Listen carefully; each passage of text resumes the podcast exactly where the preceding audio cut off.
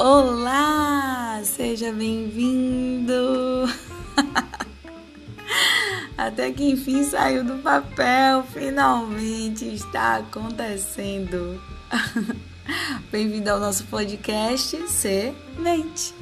Aqui iremos estar conversando sobre várias questões que pairam sobre a nossa mente. Aqui é solo fértil, aqui também é semente. Se aconchega aí, venha comigo.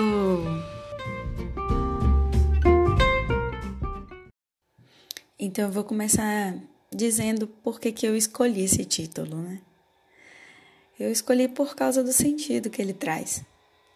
Eu gosto de falar sobre a mente, sede da nossa alma, e gosto do conceito também de sementes que a Bíblia traz para nós, como aquela mensagem que se encontra solo fértil, brota e dá frutos.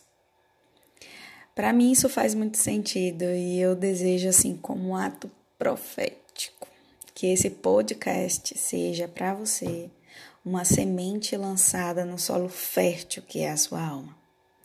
Então, eu sou Daiane Matos Miranda Cruz, tudo isso. sou evangélica, pedagoga, esposa, mãe e uma pessoa extremamente comum.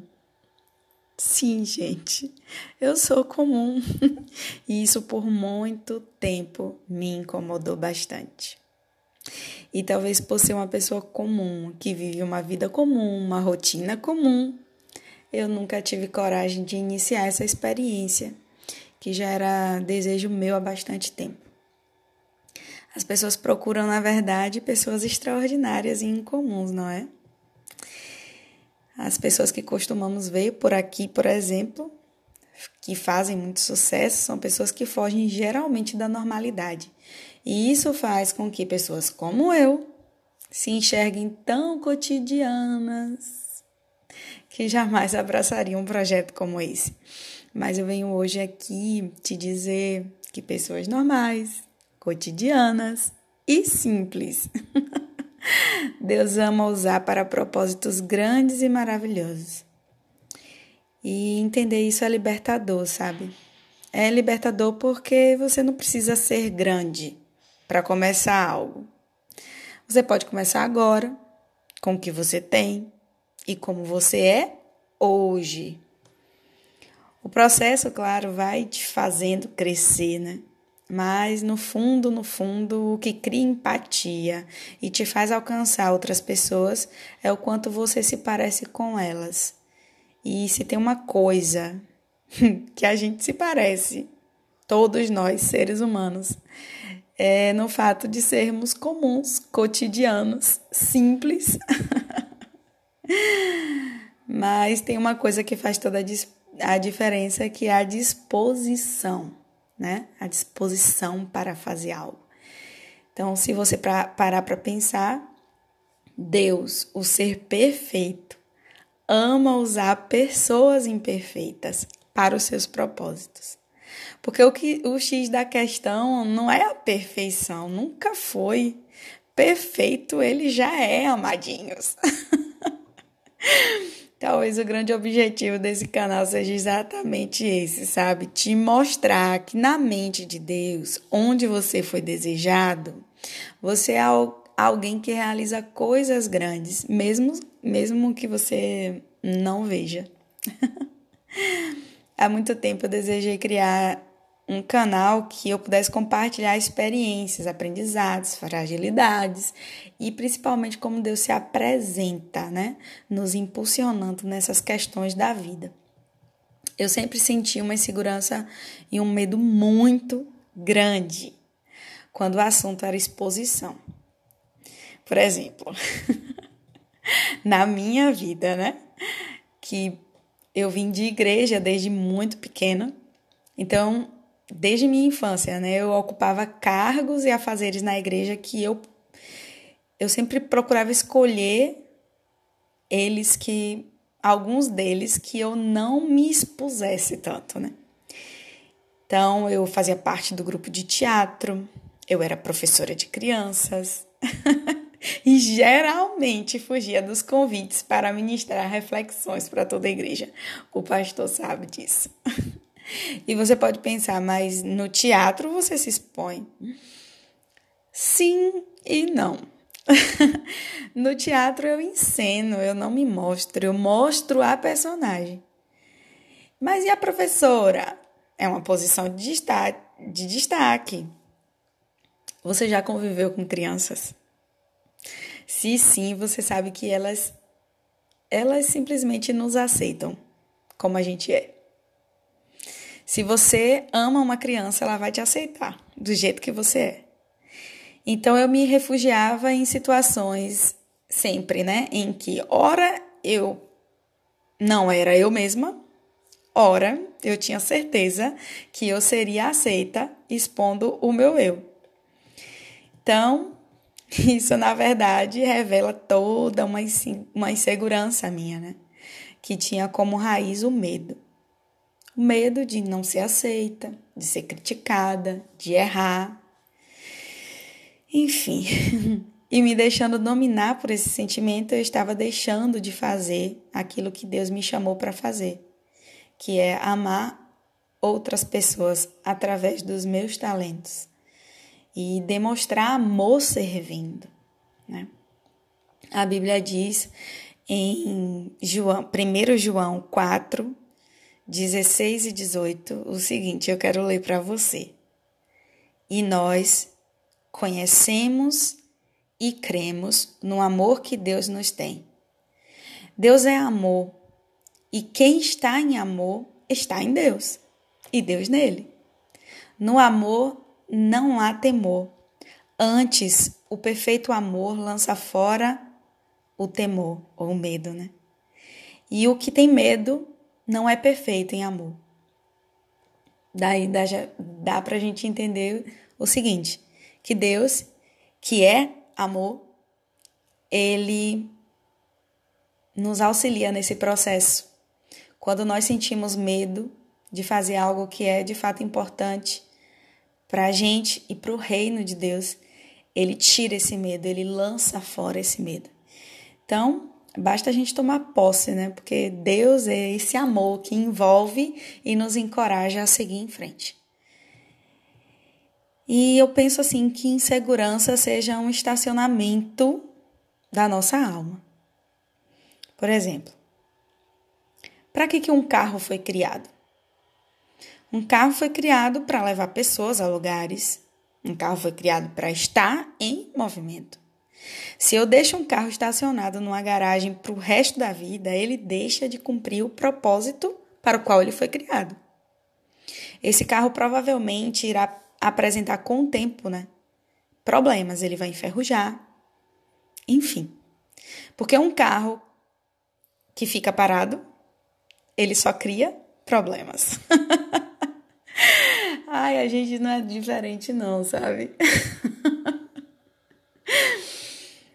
pessoas que estão paradas no tempo, pessoas que não servem no sentido de servir, né?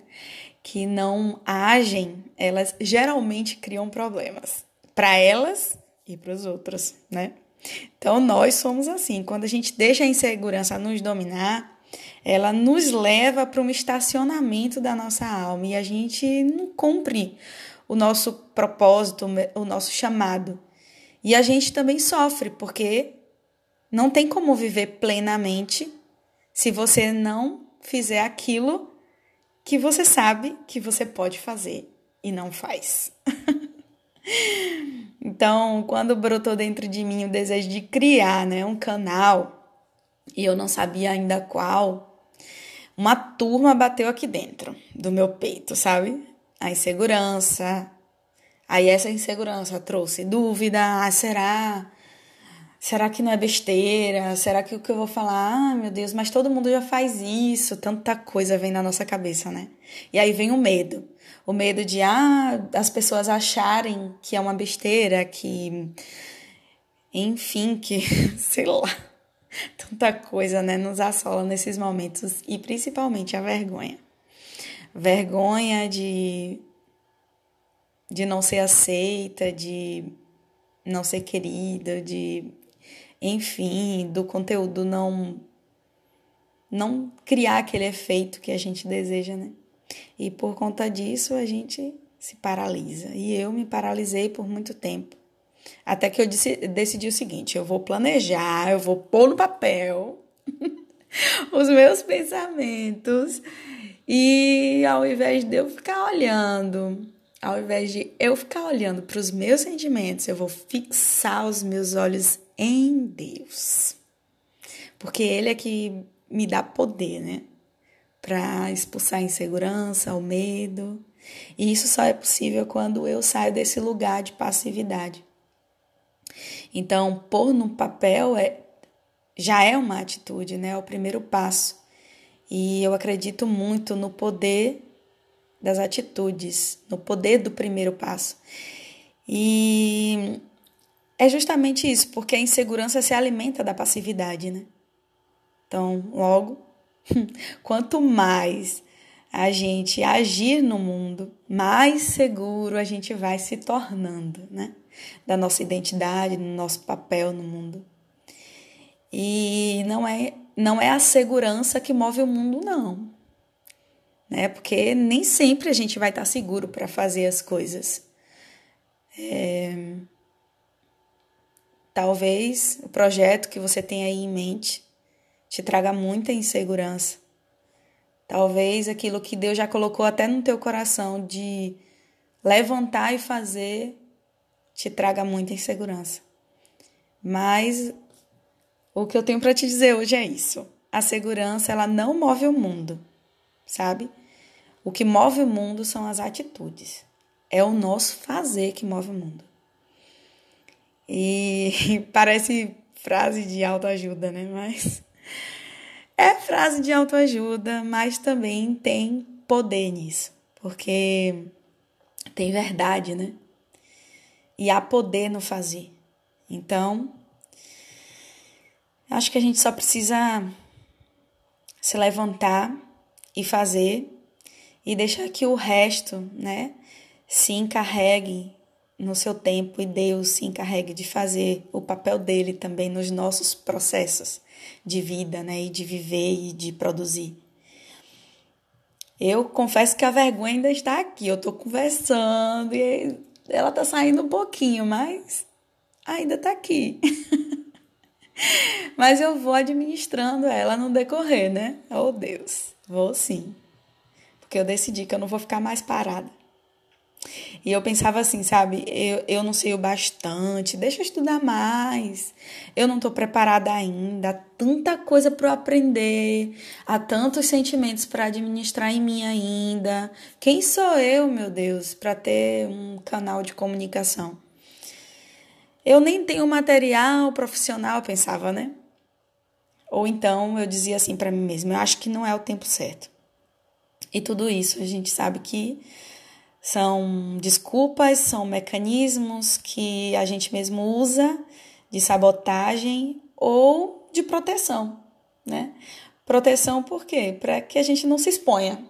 E expor traz certos riscos, não é? Então, assim, todos esses pensamentos estão certos, né? Que eu não estou preparada, que eu não administrei tudo dentro de mim. Uh, quem sou eu? Isso tudo tá certo por um lado, não tá errado não. Mas tem um fator aí, né? Que quando a gente fica muito preso nesses pensamentos, a gente deixa de lado. Que é, mas quem sabe de tudo? Quem é que tem tudo sob controle é, dentro de si? Não é verdade? Quem é que consegue dominar todos os sentimentos? Quem? Quem? No mundo? Ninguém. Só Deus. E olha que incrível, porque ao invés dele fazer tudo sozinho, Deus, que é perfeito, né? Ele escolhe fazer as coisas por meio de nós, de você, de mim. Esses serzinhos imperfeitos e totalmente processados. ai, ai. E sobre o tempo, sabe, que eu pensava assim, ai, acho que não é o tempo certo. Vale a pena ouvir Geraldo Vandré cantar alto assim no ouvido. e em bom som, Quem sabe faz a hora, não espera acontecer. então, qual é o melhor tempo, se não o agora? Qual é o tempo real que a gente tem nas mãos se não for agora, não é verdade? Então, há uma questão também muito importante no ato de fazer e de agir, que é a mensagem por trás disso. Você entende e vive baseado no que você sabe que precisa fazer e não no que você sente. Os sentimentos são bons, sabe? São maravilhosos. São a cor, né? Que a vida abstrata tem. Mas eles também podem ser senhores cruéis e tóxicos. Se você costuma dar aos sentimentos, né, a chave ou o poder de gerir a sua vida, meu Deus do céu. Vamos parar com isso agora. Já pensou que loucura? Dá aos sentimentos o poder de ditar o que você deve ou não fazer? Ai, ai, isso pode lhe tornar uma marionete sendo guiada a bordo de uma montanha russa. Sabe montanha, montanha russa? Sem nenhuma estabilidade, subindo e descendo, altos e baixos, sem freio, nem controle, nem direção, nada? Então. A gente precisa agir apesar dos nossos sentimentos. Então, o que foi que eu pensei? Deixa eu pegar esses meus sentimentos doidos aqui, essa minha imperfeição aqui, essa fragilidade e inadequação completa que eu tenho, e eu vou transformar isso tudo em tema para as nossas conversas.